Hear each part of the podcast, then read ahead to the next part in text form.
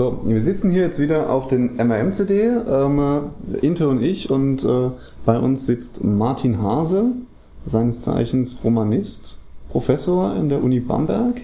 Richtig. Ähm, und gleichzeitig auch Piratenpartei-Mitglied. Seit wann bist du eigentlich Mitglied bei den Piraten? Ich bin Mitglied seit dem 8. Juni 2009, also direkt nach der Europawahl. Obwohl weniger die Europawahl der Anlass war, sondern Dinge, die in der letzten Maiwoche passiert sind. Ähm, kann ich ja kurz erzählen. Da war ich nämlich bei der SPD-Fraktion, bisher nicht bei der Fraktion, sondern beim Parteivorstand. Der hatte eingeladen, und zwar hat er das Internet eingeladen okay. äh, zum Gespräch über das Zugangserschwerungsgesetz. Und ich war also einer vom Internet. Da waren Franziska Heine und verschiedene Podcaster, die CT, AK Zensur, AK Vorrat, da war noch einer von den Wikileaks dabei, dann ähm, der Chaos Computer Club und ich war halt mit den Leuten vom Chaos Computer Club dort.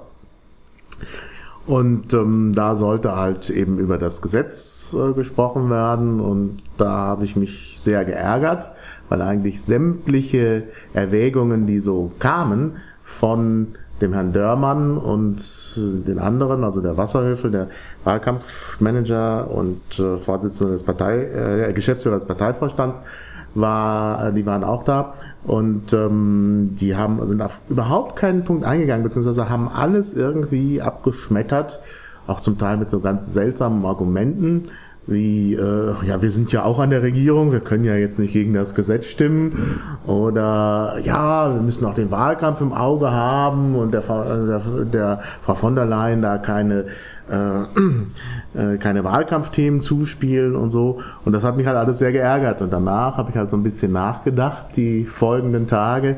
Dann habe mir immer gedacht, also was mache ich jetzt? Also rege ich mich jetzt immer weiter auf? Über die Politiker oder kann ich das nicht irgendwie in was Positives umwandeln? Und dann habe ich mir gedacht, ich versuche es mal bei der Piratenpartei. Äh, und in der Tat, es hat sich gezeigt, dass ich äh, dadurch eben tatsächlich mich weniger ärgere. Also wenn ich jetzt so Unsinn höre von den etablierten Parteien, dann denke ich mir immer, das hat ja auch was Positives, nämlich dadurch werden dann die Piraten gestärkt.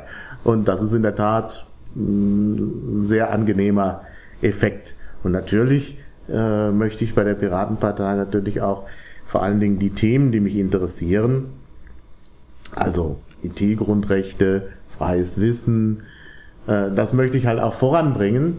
Äh, und es geht mir halt vor allen Dingen erstmal um diese Themen und nicht so sehr darum, ob jetzt die Piratenpartei ins Parlament einzieht oder nicht.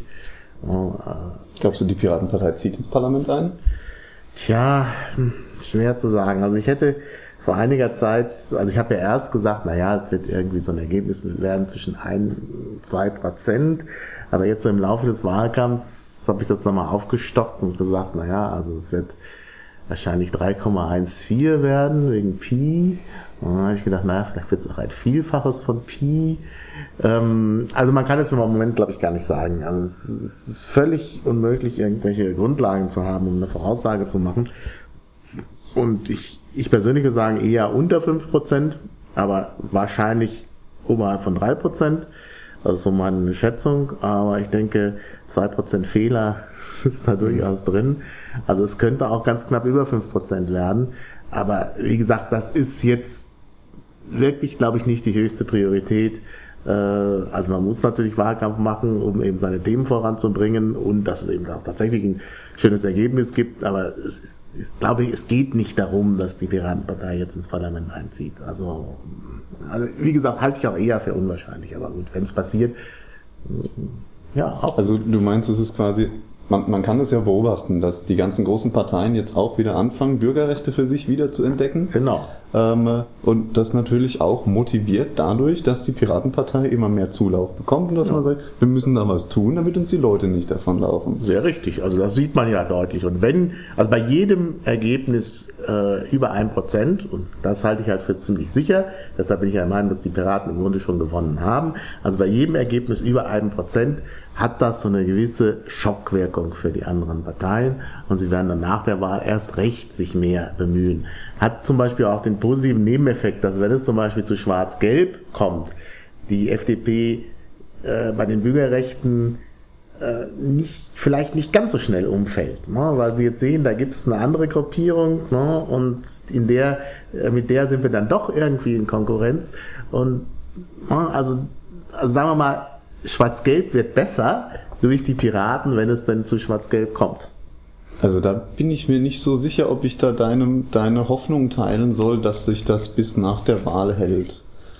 Oder dass es nicht vielleicht eher so aussieht, dass sie nach der Wahl quasi ihre Versprechen und ihre Bürgerrechtswiederentdeckung dann plötzlich wieder vergessen haben. Ja, die Gefahr besteht natürlich. Also das ist ja auch, äh, die etablierten Parteien sind ja alle bekannt dafür, dass sie gerne mal die Versprechen vergessen. Hm, einige haben dazu ja auch einschlägige Aussagen gemacht, einige Politiker, nämlich, dass das, das Wahlversprechen seien und da müsste man sich nicht dran halten. Ähm, von daher bin ich da auch etwas pessimistisch. Aber, also ich denke, die FDP als Juniorpartner äh, hat schon so ein bisschen das Problem, dass sie da eine Konkurrenz verspürt. Das sieht man ja. Also hat man an dem Agio-Liner gesehen und so. Äh, und von daher vermute ich wirklich sehr stark, dass äh, das auch nach der Wahl nicht ganz so schnell gehen wird. Also sie haben wirklich was zu verlieren. Also das Einzige, was da noch die, die Partei zusammenhält, ist halt die Frage der Bürgerrechte. Und äh, ich meine, Guido Westerwelle hat gesagt, ja, ähm, mit uns sind auch Sicherheitsgesetze möglich, äh, aber dennoch äh, wird da so ein bisschen wenigstens etwas äh, wahrscheinlich erhalten bleiben. Von daher, wie gesagt, also ich will jetzt nicht sagen, dass Schwarz-Gelb die ideale Regierung ist, also das ist ja klar. Äh, aber ich denke, dass da schon äh, noch ein bisschen was bleibt. Und das ist sicherlich das Verdienst der Piraten. Also ich glaube schon, dass, ähm, dass die Piratenpartei da eine Wirkung haben wird, die halt über die Wahl hinausgeht, dass danach tatsächlich äh, mehr die Frage der Bürgerrechte eine Rolle spielt. Ich glaube auch, ähm, egal wie das Ergebnis jetzt bei der Bundestagswahl ausfallen wird, ähm, das ist noch längst nicht das Potenzial an ähm, ja, Wählern, das man erreichen kann mit diesen Themen. Also ich denke, das ist weitaus größer, egal wie das Ergebnis jetzt ist, ob über oder unter 5%. Richtig, und da muss man ja auch die Ergebnisse der anderen Parteien sehen. Ich gehe mal davon aus, dass bei den etablierten Parteien, also bei SPD und CDU und CSU, vielleicht dann auch Verluste da sind. Ne? Und Wenn nicht ohnehin schon. Ja, ja. Und naja, nicht wegen der Piratenpartei nur Verluste da sind. Also es sind Verluste da, egal wie. Und äh, die werden halt alle in sich gehen müssen und überlegen müssen, was machen wir jetzt. Und wenn die dann, wenn dann die Wahlkampfleute äh, sich so ein bisschen überlegen, was machen wir jetzt, werden sie vielleicht schon auch mal sehen, aha, die Piraten machen es so und so. Und vielleicht dann auch denken, naja, vielleicht muss man doch mal ein bisschen mehr fürs Internet interessieren und das auch wirklich ernst nehmen und auch äh, ne, nicht einfach so den Online-Beirat kaltstellen, den man da mal sich zusammengesucht hat, wie er hier passiert. Ne? Er hat sich ja aufgelöst irgendwo, oder ist inaktiv oder ich weiß es nicht genau bei der SPD. Also ich denke, dass da, äh, dass da dann schon nochmal so ein bisschen sich die Perspektive verändert. Also ich denke auch, das ist was Positives nach der Wahl. Also ich würde jetzt nicht einfach nur mit der Perspektive, das wird ja nach der Wahl sowieso nichts äh, sagen, ja, das war's dann. Also ich glaube schon, dass sich da was verändert und dass das auch die Piraten äh, mit verursacht haben. Deshalb sage ich ja, also die Piraten haben eigentlich jetzt schon gewonnen. Das ist auf jeden Fall, sehe ich eigentlich genauso. Was mir häufig, äh, was ich häufig bemerke, dass man nicht genau weiß, wie man mit den Piraten eigentlich umgehen soll. Also auf der einen Seite heißt es, ja, ähm, die Piraten nicht direkt ansprechen, eigentlich totschweigen. Und andererseits wird dann die Piratenpartei doch immer gerne als Beispiel für eine absolute Nischenpartei angegeben. Und hm. ähm, gerade wie jetzt unsere Justizministerin bei der Podiumsdiskussion äh, gesagt hat, ja, es sind halt einige wenige Themen, auf die man sich fokussiert, aber man darf halt das große Ganze nicht außer Acht lassen. Und auf der anderen Seite zum Beispiel das Papier von den jungen Liberalen, äh, wo halt drin stand, ja, äh, totschweigen, äh, nicht so in die Debatte einführen, sondern halt wirklich die eigene Position erstmal stärken mhm. und dann halt nur auf direktes Nachfragen darauf sprechen. Ja, ja. Und ich weiß halt nicht, äh, inwieweit es sich dann halt auch so durch äh, Presse und alle weiteren Medien zieht. Also es ist mir, es, es gibt nicht wirklich so diese eine Position, wo man sagt, ähm, die Piraten sind in der Realpolitik angekommen und werden quasi als Gleicher unter Gleichen behandelt. Ja, aber da ist schon eine Veränderung. Die zeigt sich natürlich erstmal bei den Parteien, die an sich aufgeschlossener sind, ist ja klar. Ja, während äh, ich neulich irgendwie noch gelesen habe, ja, die Ein-Themen-Partei, ich glaube, das kam dann irgendwie von der CDU, ein Punkt, ein, ein, ein-Punkt-Partei, glaube ich, war Ein-Punkt-Partei, so ganz seltsam formuliert, Ein-Punkt-Partei. Hat der Ströbele im Interview äh, ja schon von drei Punkte Partei gesprochen. Also es sind jetzt schon von einem sind wir jetzt schon bei drei. Natürlich bei den Grünen, die aufgeschlossener sind. Und vielleicht spricht sich demnächst rum, dass es vielleicht dann doch nicht drei Punkte, sondern sieben Punkte sind. Und das ist dann schon so eine Zahl, wo man kein Kompositum mehr bilden kann. Dann kann man nicht sagen, die sieben Punkte Partei, das klingt ja blöd.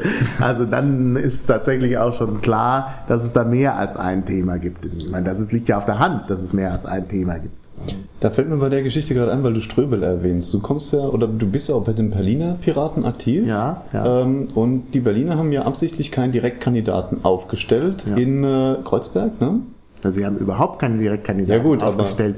Aber, in einer der Gründe, der, der auch immer genannt wurde, war, man wolle nicht gegen Ströbele antreten. Ja. Und jetzt hat natürlich Ströbele dem letzten Interview gesagt, ähm, er sehe in der Piratenpartei schon eine Konkurrenz. ja. Das ist natürlich jetzt eigentlich frech, ne? wenn man jetzt hergeht und sagt, wir konkurrieren absichtlich nicht gegen dich und ähm, jetzt, jetzt kommt dann diese, diese Aussage, ihr seid Konkurrenz. Hat er das vielleicht einfach gar nicht mitgekriegt, dass da die Piraten äh, ihm zuliebe da einen Rückzieher gemacht haben? Oder Könnte sein, dass er das nicht mitbekommen hat. ne? Ich meine, gut, ich würde auch jetzt nicht sagen, dass es nur ihm zuliebe war. Das war ein wichtiges, äh, wichtiger Punkt. Also die äh, Friedrichs, Kreuzberg-Friedrichshainer wollten nicht so richtig da äh, gegen ihn kandidieren. Ähm, und äh, das hat sicherlich eine Rolle gespielt, aber es waren natürlich viele andere Überlegungen noch. Also man wollte zum Beispiel nicht die Kräfte vergeuden mit Direktkandidaten, die halt eh eine geringe Chance haben, wo man doch gerade in der Phase, ich meine, die Partei ist ja noch ganz neu und auch noch nicht so stark, wo man dann vielleicht halt eher sich konzentrieren sollte auf das Unterschriftensammeln in Brandenburg, was ja dann auch funktioniert hat, wo aber die Berliner ganz stark engagiert waren. Und wenn die sich gleichzeitig um den Direktkandidatenwahlkampf gekümmert hätten, und da hätte man ja dafür Unterschriften sammeln müssen. Das war ja auch noch zu, zum Zeitpunkt, wo es noch nicht so viele Freiwillige gegeben hat, die Parteiarbeit gemacht Genau, haben. Ja. genau. Also das wuchs ja da erst und wie gesagt, also man muss halt für die Direktkandidaten auch Unterschriften sammeln. Dann müsste man in Potsdam sammeln und in den einzelnen Bezirken. Und das wäre dann schon, äh, also, also ich kann das gut nachvollziehen, das war auch ein wichtiges Argument. Und dann gab es noch, noch mehr Argumente, äh, nämlich Direktkandidaten müssen auch gut sein, die müssen gewappnet sein, weil sie dann alleine auch in der Öffentlichkeit stehen.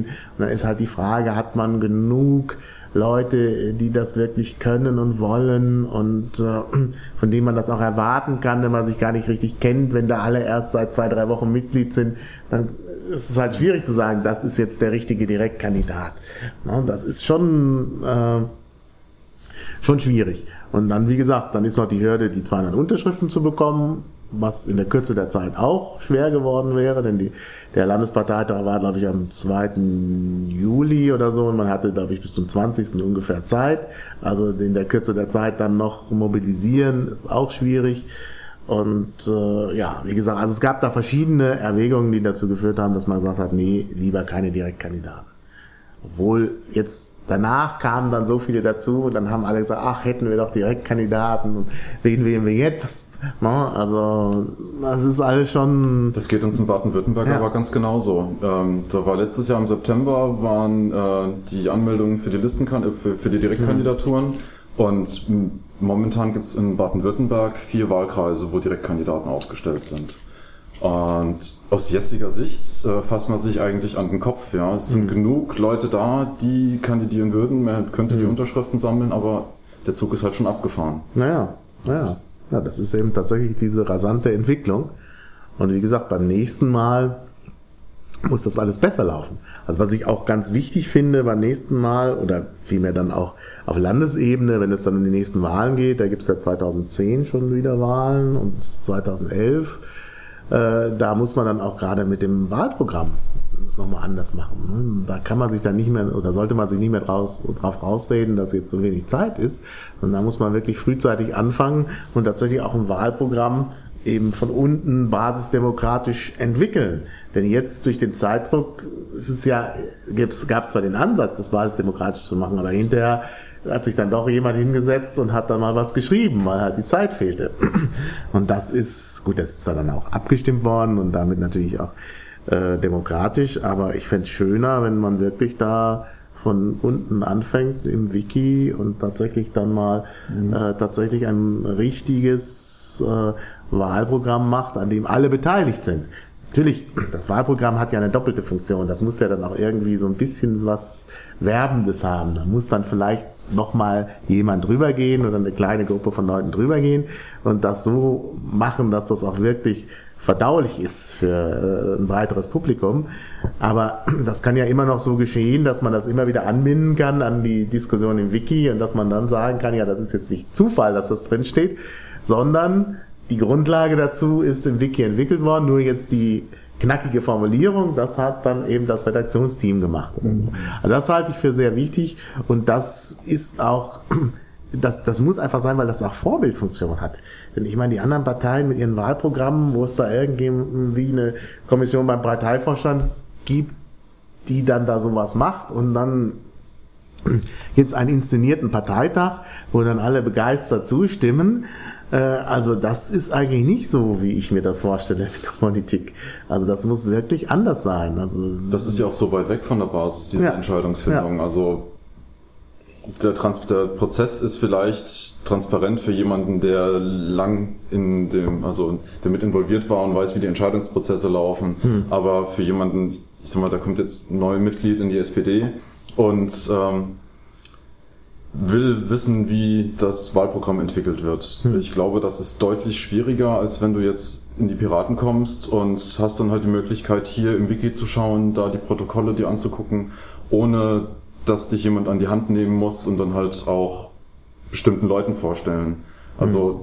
es gibt ja gar nicht die Möglichkeit irgendwie bei der ähm, ja, Sitzungsprotokolle oder so weiter bei der SPD mit einzusehen. Ja, aber oder bevor, sonst. bevor wir da weiter drauf eingehen, du hast gerade eben beim Thema Direktkandidaten nämlich noch eine ganz interessante Frage gestellt, so von wegen, die Berliner sagen, ja, jetzt haben wir keine Direktkandidaten, wen sollen wir denn jetzt wählen? Richtig. Wen sollen wir denn jetzt wählen mit der Erststimme?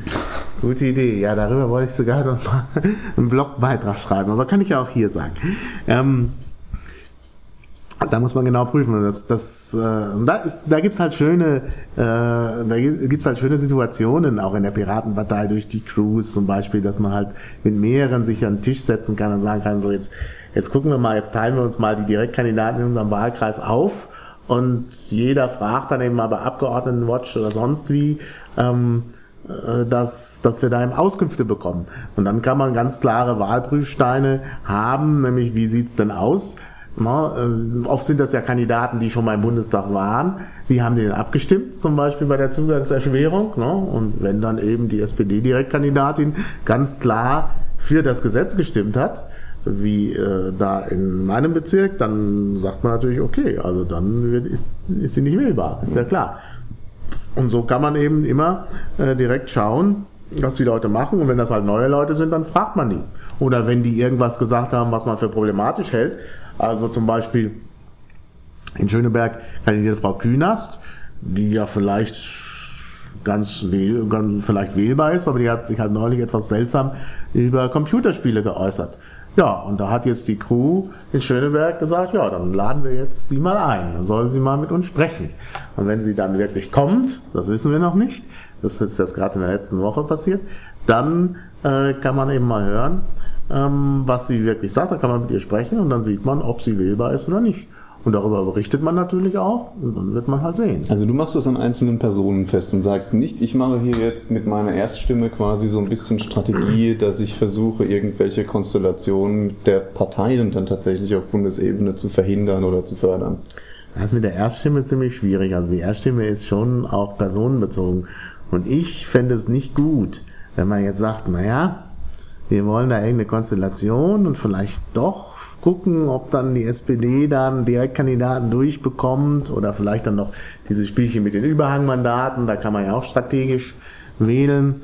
Äh, und dann nehme ich in Kauf, jemanden zu wählen, der eigentlich äh, Sachen vertritt, die ich nicht vertrete. Also das würde ich nicht in Kauf, also das, da würde ich wirklich davon abraten. Erstmal weiß man bei den, beim strategischen Wählen nie, ob die Strategie aufgeht. Und äh, zum Zweiten, ja, finde ich schon. Also wer, also ein Politiker, der äh, irgendwie seltsam ist, auch wenn er zu einer Partei gehört, die man vielleicht unterstützen möchte, dann will ich den doch nicht wählen. Also, wie gesagt, wenn da jemand sagt, ja, Computerspiele sind schlimmer als eine Schulhof, äh, ja, als eine Schulhofschlägerei, genau so war die Formulierung da, dann würde ich doch sagen, nee, also das sehe ich anders und so jemandem, mhm. so jemandem gebe ich nicht meine Stimme. Also dafür ist das Abstimmen ja da. Also gut, das kann man anders sehen und dann kann man sagen, ja, strategisch ist das eben gut, dann kriegen die einen Direktkandidaten, dann gibt es möglicherweise Überhangmandate und so. Ja, gut, das ist eine Erwägung, andere sehen das vielleicht so, aber ich würde das so nicht sehen. Also ich würde schon sagen, da muss man genau prüfen und man kann ja, gerade mit Direktkandidaten kann man ja tatsächlich ins Gespräch kommen. Die wollen ja gewählt werden, die werden ja nicht sagen, nee, mit euch spreche ich jetzt nicht. Und dann hat man halt auch wieder eine Möglichkeit, seine Ideen voranzubringen, weil man mit der Person mal gesprochen hat. Das ist, lässt die ja vielleicht nicht unberührt, weiß ich nicht.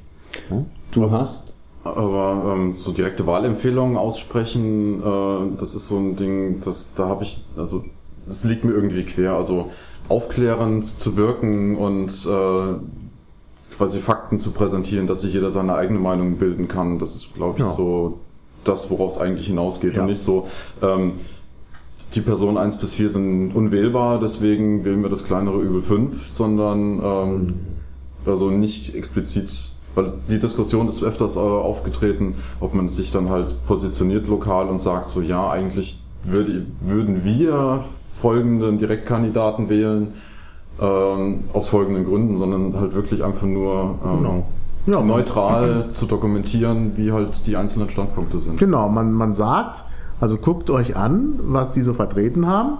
Und äh, wir finden zum Beispiel, dass jemand, der für das Zugangserschwerungsgesetz ist, nicht unbedingt wählbar ist. Und das reicht. Dann müssen die Leute halt selber herausfinden. Also ich würde wirklich, es ist halt schwierig. Also erstmal darf man zum Beispiel für listenunabhängige Kandidaten sowieso keine Empfehlungen aussprechen weil man sonst, äh, ne, da gibt es so eine Vorschrift in Paragraph 6 des Wahlgesetzes, weil dann die Zweitstimmen nicht äh, gerechnet werden, wenn dieser Kandidat in den Bundestag kommt, was aber meistens nicht passiert, deshalb ist auch keine wirklich große Gefahr, aber da ist schon so eine Vorschrift, an die man sich vielleicht halten müsste.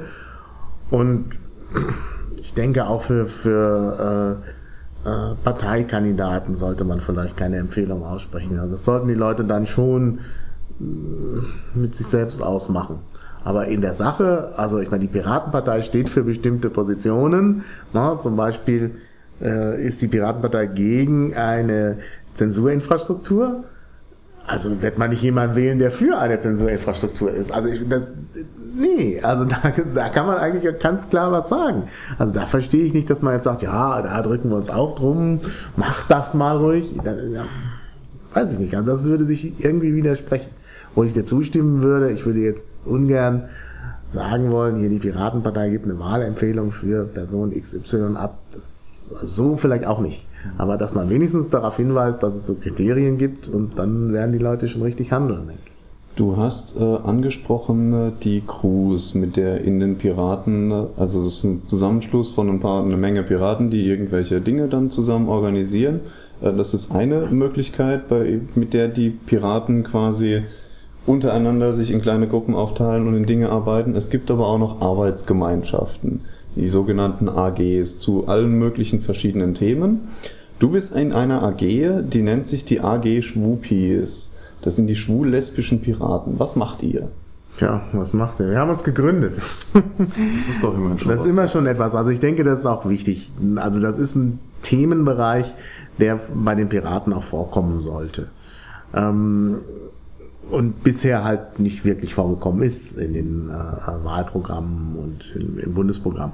Und da wäre es ganz gut, wenn da was ausgearbeitet wird. Nur die Schwupis haben sich gerade gegründet, äh, beziehungsweise irgendwie Anfang August oder Ende Juli.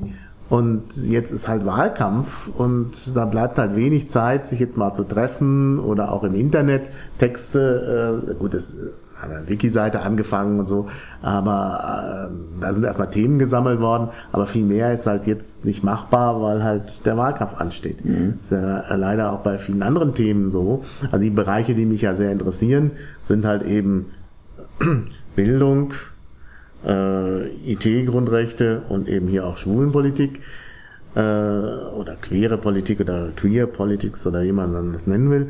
Ähm, und das sind eben alles Bereiche, die man dann intensiv bearbeiten kann, wenn jetzt mal die heiße Phase des Wahlkampfs vorbei ist. Dann muss man sich natürlich Gedanken machen. Und ja, also da, äh, das ist halt ein weites Feld und ich hoffe halt wirklich, dass man eben solche Thematiken auch einbringen kann, dann äh, in die in die nächste Runde. Es gibt ja in der Tat, also ne, Frage mit der Gleichstellung, Adoptionsrechte und so, wo wirklich äh, was geschehen muss. Denn die derzeitige äh, Situation ist ja völlig unbefriedigend. Und sogar, ne, sogar Frau Zypris, die ja seit 2002 Justi Bundesjustizministerin ist, kommt jetzt im Wahlkampf auf die Idee, eigentlich müsste man das mit den Adoptionsrechten jetzt mal regeln. Fragt man sich, warum hat sie das nicht, warum ist sie nicht schon 2002 auf die Idee gekommen?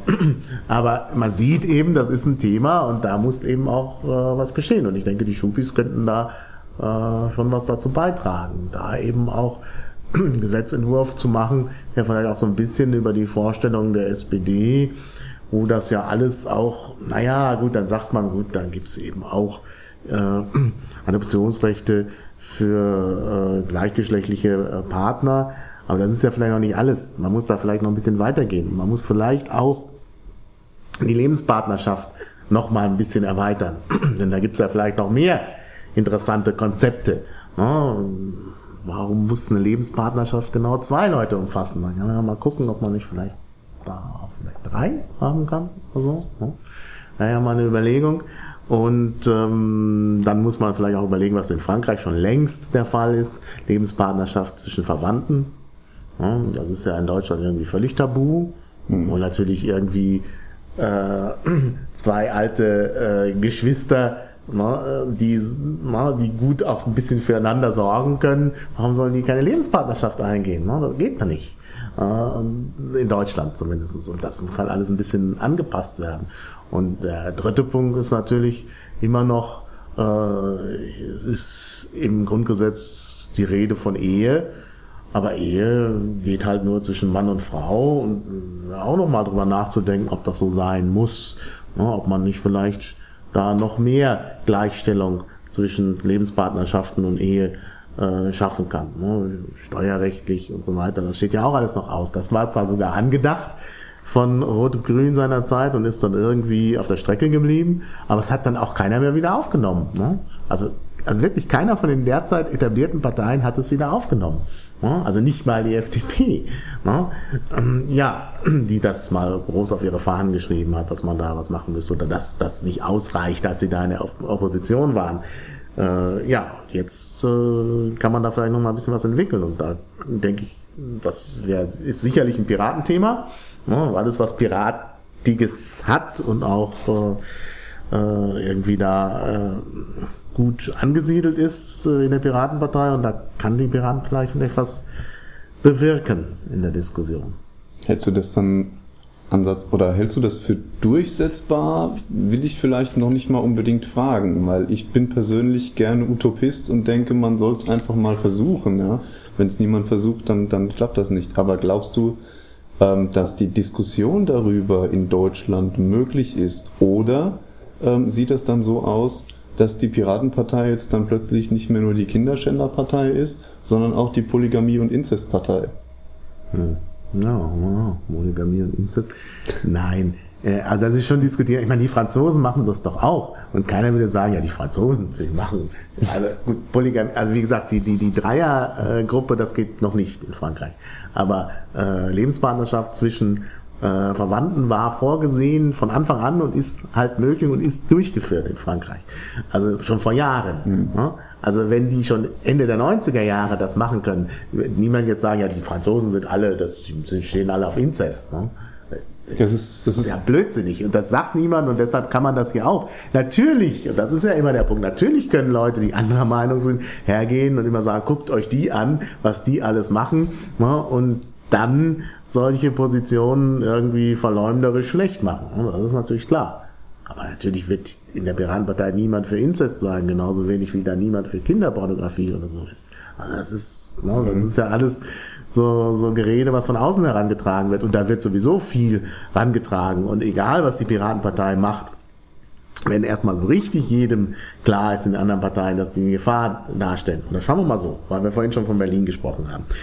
Ich vermute mal, dass in Berlin das Ergebnis der Piratenpartei durchgängig so sein wird, dass wenn man nur Berlin anschaut, die 5%-Hürde dort genommen ist. Mhm. Das merken die Parteien natürlich sofort und denken, huch, als nächstes steht die Wahl zum Abgeordnetenhaus an.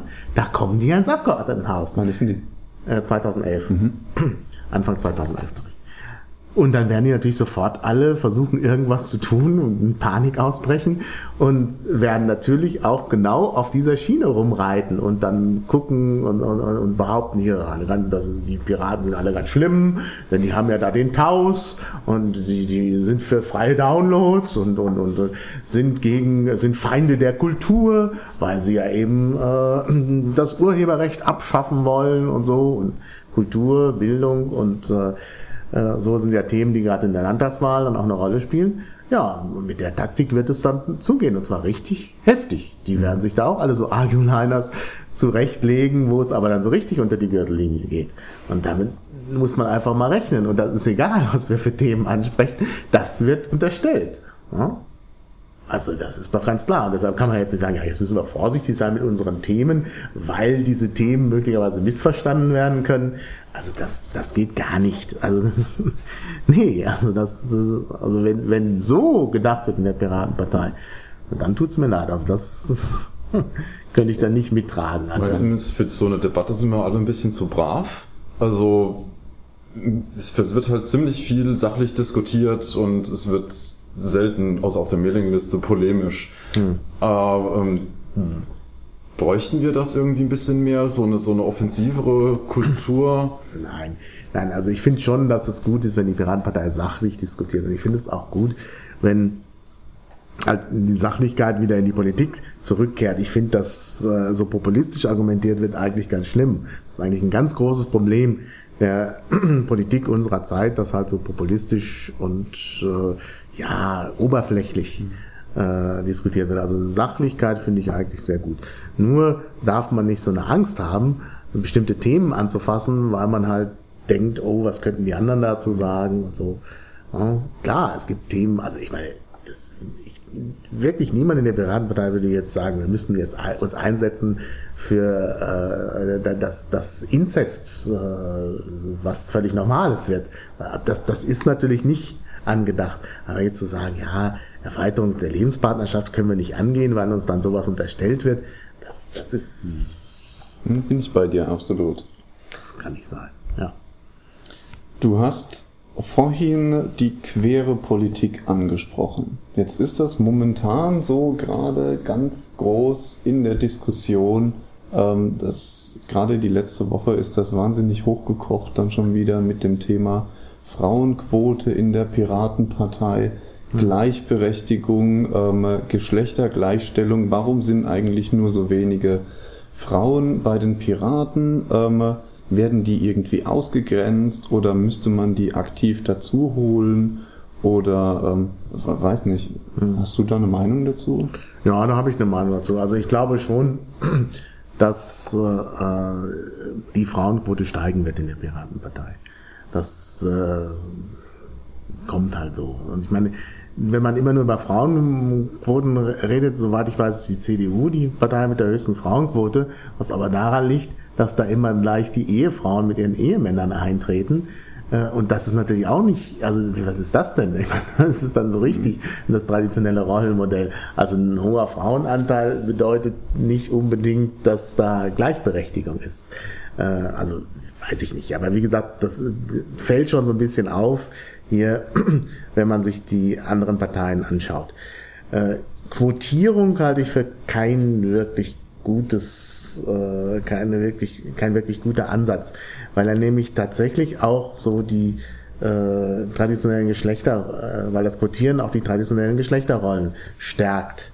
Ja, wird dann immer, äh, es wird immer dann über nachgedacht, nicht was jemand äh, wirklich äh, will, sondern es wird darüber nachgedacht, ist das jetzt eine Frau, ist das jetzt ein Mann und so. Und das ist letztlich auch heterosexistisch.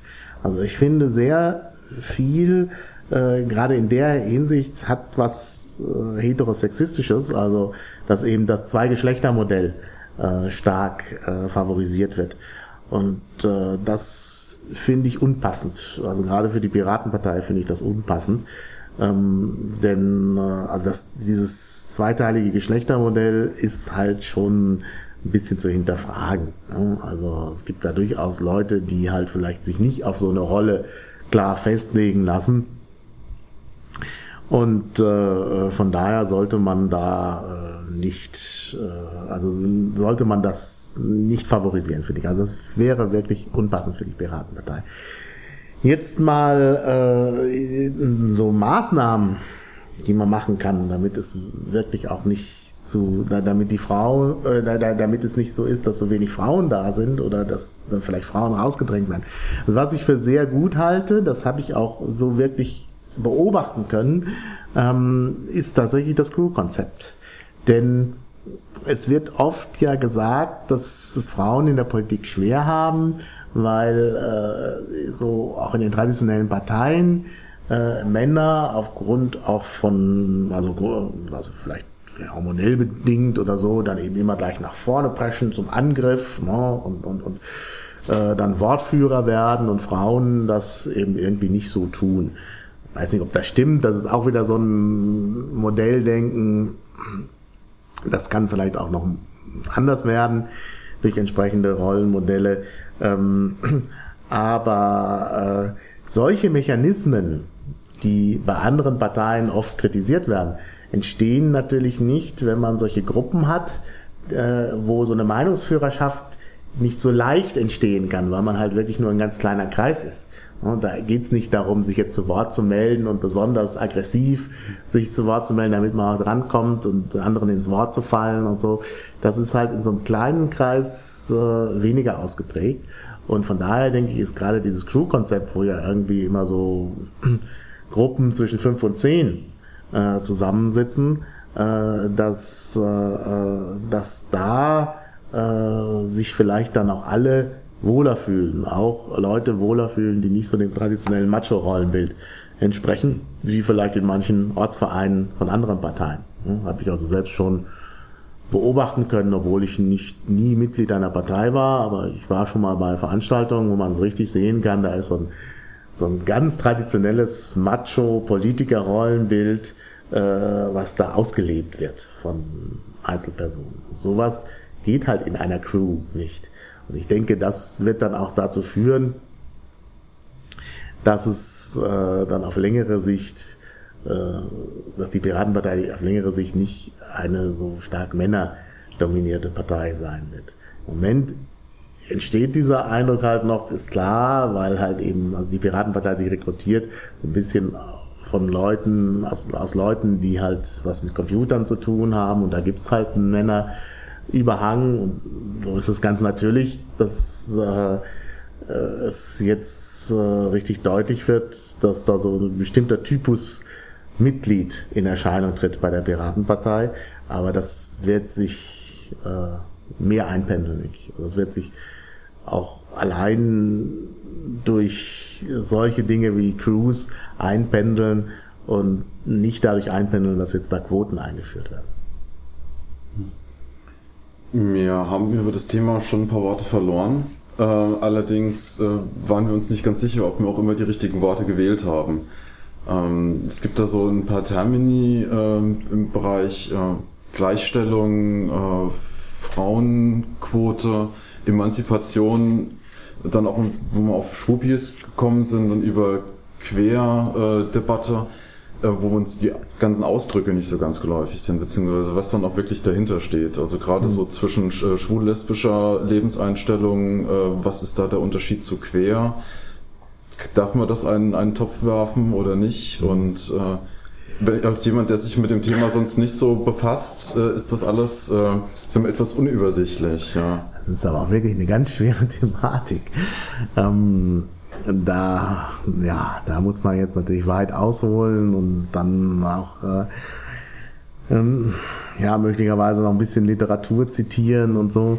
Also da gibt es schon klare Unterschiede. Also vielleicht so vereinfacht formuliert ähm, ist halt queer, queer oder queer mit zwei E eben mm, mehr als nur schwul und lesbisch. Da kommt halt noch äh, viel anderes dazu, ne?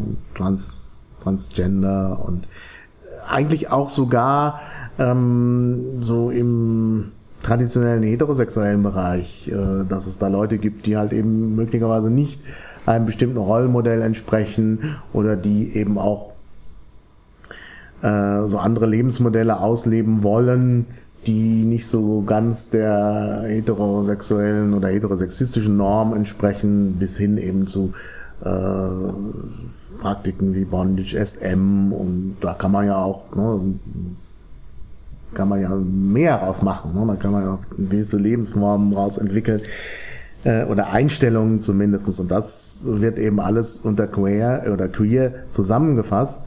Und das ist natürlich schon auch ein Minenfeld irgendwo, weil das natürlich alles sehr, ähm, also jeder einzelne Ansatz steht dann immer sehr in der Diskussion. Mhm. Wenn man das alles zusammenfassen will, dann ergeben sich da schon intern Konflikte. Ne? Also äh, so der traditionelle Schwule findet vielleicht eben auch Bisexualität nicht so gut oder der oder ein Bisexueller findet sich halt von den Schwulen nicht richtig verstanden und von den Heteros nicht richtig verstanden und sagt dann, ich bin irgendwie das Letzte, weil sie alle nichts mit mir zu tun haben wollen und so.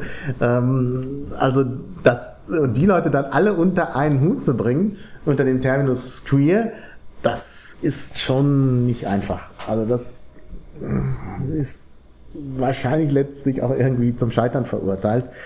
Ähm, aber auf jeden Fall sollte man das immer alles als Denkanstoß nehmen und nicht sagen, wir machen jetzt nur Heteropolitik oder nur Schwulenpolitik oder nur Politik für Bisexuelle oder nur äh, ähm, Politik für Leute, die asexuell sind oder so. Ich meine, das alles sind Lebensformen, die auch irgendwie das ist auch wichtig, also ich meine, gerade jetzt in den Hackerkreisen, ich meine, wie viele Leute gibt es da, die wirklich asexuell sind?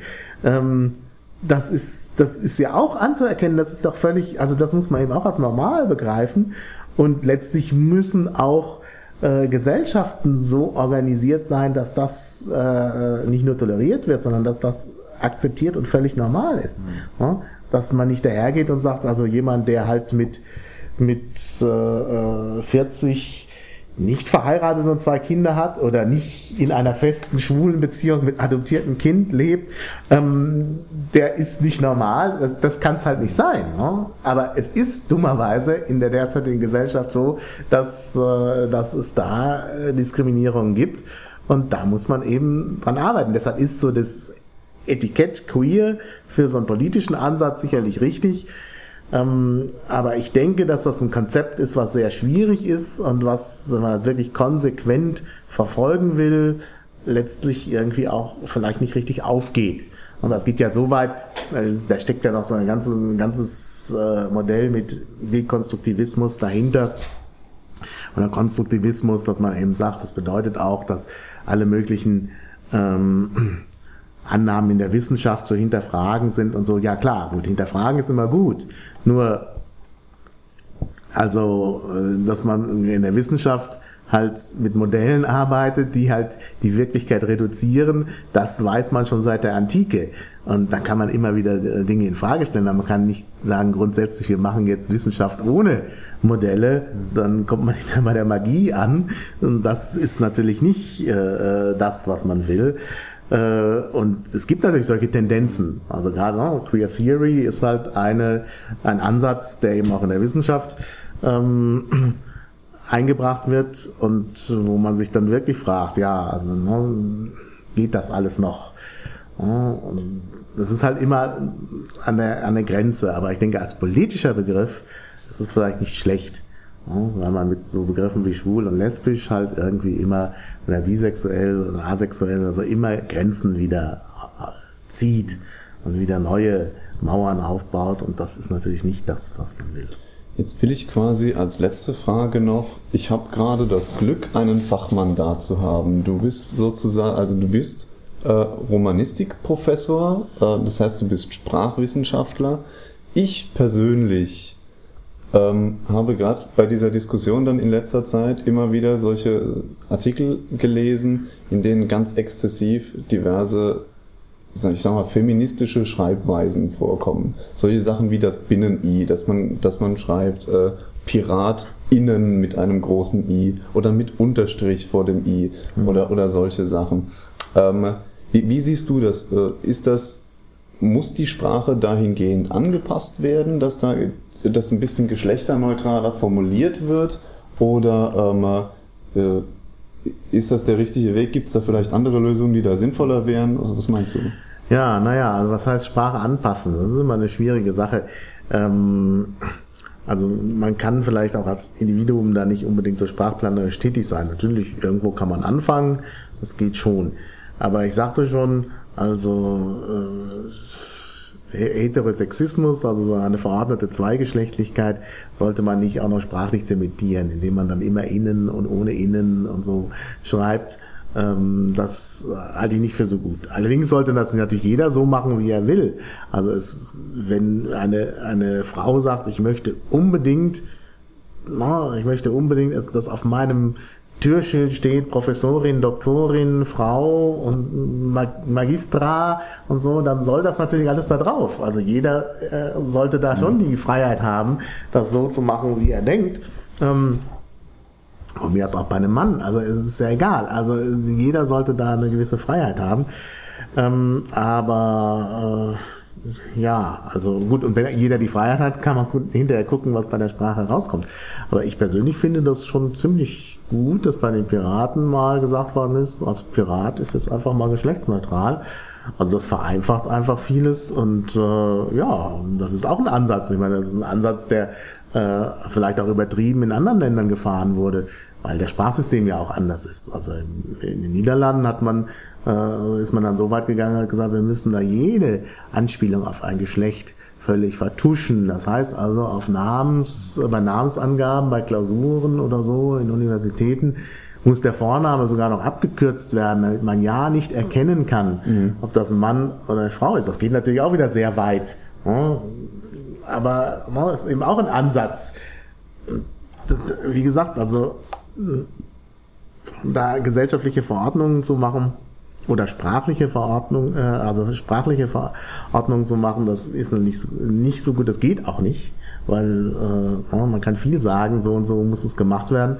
Wenn sich keiner dran hält oder das jeder wieder anders macht, hm, bringt's halt nichts. Also Sprache ist halt nur veränderbar, wenn, äh, wenn sich die Konventionen ändern, wenn alle irgendwie was anders machen. Und ähm, äh, das äh, ja, sehe ich halt nicht so richtig, weil, wie du schon gesagt hast, oh, die einen machen Binnen-I, die anderen machen Unterstrich und so. Und dann ist die Frage, wie liest man das vor? Lässt sich irgendwie auch ganz schlecht vorlesen. Dann ist es eigentlich besser, wenn man den Text so formuliert, dass man es auch vorlesen kann, dass man also hinschreibt, Bäuerinnen und Bäuer, äh, Bauern, äh, Bäuerinnen und Bauern, oh, Bäuerinnen und Bauern, das ist halt äh, dann leichter vorzulesen, als wenn dann da steht Bauerinnen oder Bä, Ä mit großem Ä, weil das ja nicht immer Ä ist. Also Bau, Bauerinnen, also geht nicht so gut. Ne? Ja, vor allem dann ja auch dieser ganze asexuelle oder Transgender-Aspekt ja, ja, auch völlig aus. Der fällt völlig ja. raus und das ist doch auch blöd. Also da muss ja jeder festgelegt werden, du musst auch bei der Quotierung. Also in, in Berlin äh, gibt es mindestens zwei Piraten, wo ich nicht so genau weiß, in welche Quote sie dann einzuordnen sind. Ich weiß nicht, wie man das dann machen will. Also sie müssten sich wahrscheinlich selber entscheiden bei der Quotierung, aber äh, irgendwie, das ist, nee, also äh, wie gesagt, auch, auch sprachlich halte ich das für verfehlt, da immer so eine starke Unterscheidung, also immer, immer alle Formen zu verdoppeln, bis es dann absurd wird und gar nicht mehr lesbar wird. Das ist ja oft der Fall bei solchen Texten. Dann, also man sollte schon jetzt sprachlich nicht diskriminierend sein und dann auch Dinge vielleicht mal, wo es gut möglich ist, geschlechtsneutral äh, formulieren, aber eben geschlechtsneutral und nicht auf so eine zementierte Zweigeschlechtlichkeit äh, hin formulieren. Und wie gesagt, da finde ich den Ansatz ganz gut. Mit äh, Pirat ist eben alles. Oder Captain, das ist noch besser. Äh, die, die Crews mhm. werden ja geleitet durch Captains. Und bei Captain gibt's auch keine feminine Form. Gut, Kapitänin, aber Kapitänin ist die weibliche Entsprechung zu Kapitän. Aber Captain ist kein Kapitän. Also Captainin geht nicht. Vielleicht ist Captain, wird ja gerne auch mit Apostroph geschrieben, zumindest bei den äh, Piraten in Berlin. Vielleicht steht das Apostroph ja für ein I. Ne? Weiß man nicht. Ne? Also wäre möglich. Also, ne? also da kann man vielleicht auch mal neue Wege beschreiten. Das finde ich eigentlich sehr angenehm, dass da auch sprachlich bei den Piraten äh, neue Wege äh, beschritten werden. Und äh, ja, und da sieht man, was dabei rauskommt. Also ich finde das eigentlich so ganz erfrischend. Okay, gut, dann möchte ich an der Stelle Danke sagen für das Interview. Ja, bitte, gerne. Und schön. viel Spaß noch auf dem MMCD. Wobei ja, die sind ja schon fast fertig fast jetzt vorbei. inzwischen und äh, schauen wir mal, ob wir die Abschlussveranstaltung noch mitkriegen. Ja. Aber viel Erfolg im Wahlkampf. Ne? Ja, danke, gleichfalls. Dankeschön. Tschüss.